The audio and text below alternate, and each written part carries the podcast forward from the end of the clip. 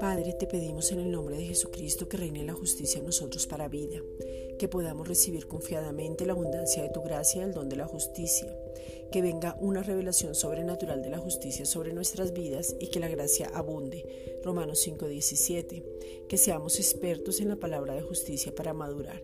Hebreos 5:13 la justicia es tener una posición correcta ante ti, Padre. Es la habilidad de pararse delante de ti sin sentir miedo, ni culpa, ni vergüenza, ni inferioridad. Es tu acto por el cual se nos declara justos y sin culpa de nuestros pecados, porque Jesucristo pagó todos por todos los pecados pasados, presentes y futuros. Segunda de Corintios 5:21. Aquel que no conoció pecado, por nosotros se hizo pecado, murió declarándonos justos y ahora podemos envolvernos en tu justicia.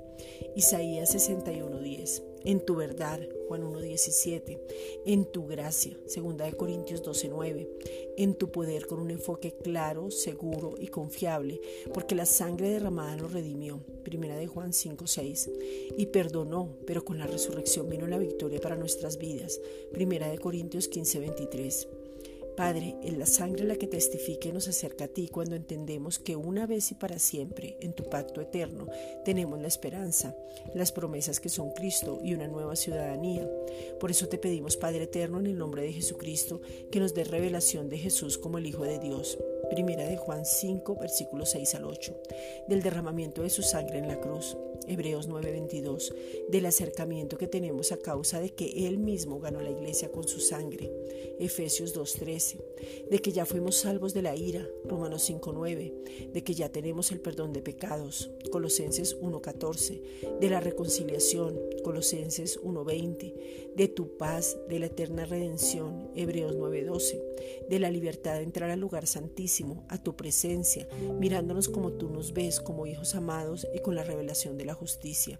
Hebreos 10:19. De que nuestras conciencias son limpias de obras muertas. Hebreos 9:14.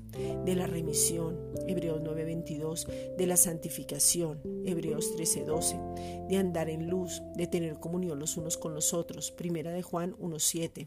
Del testimonio en la tierra. Primera de Juan 5:8. De que ya fuimos lavados. Apocalipsis 1:5.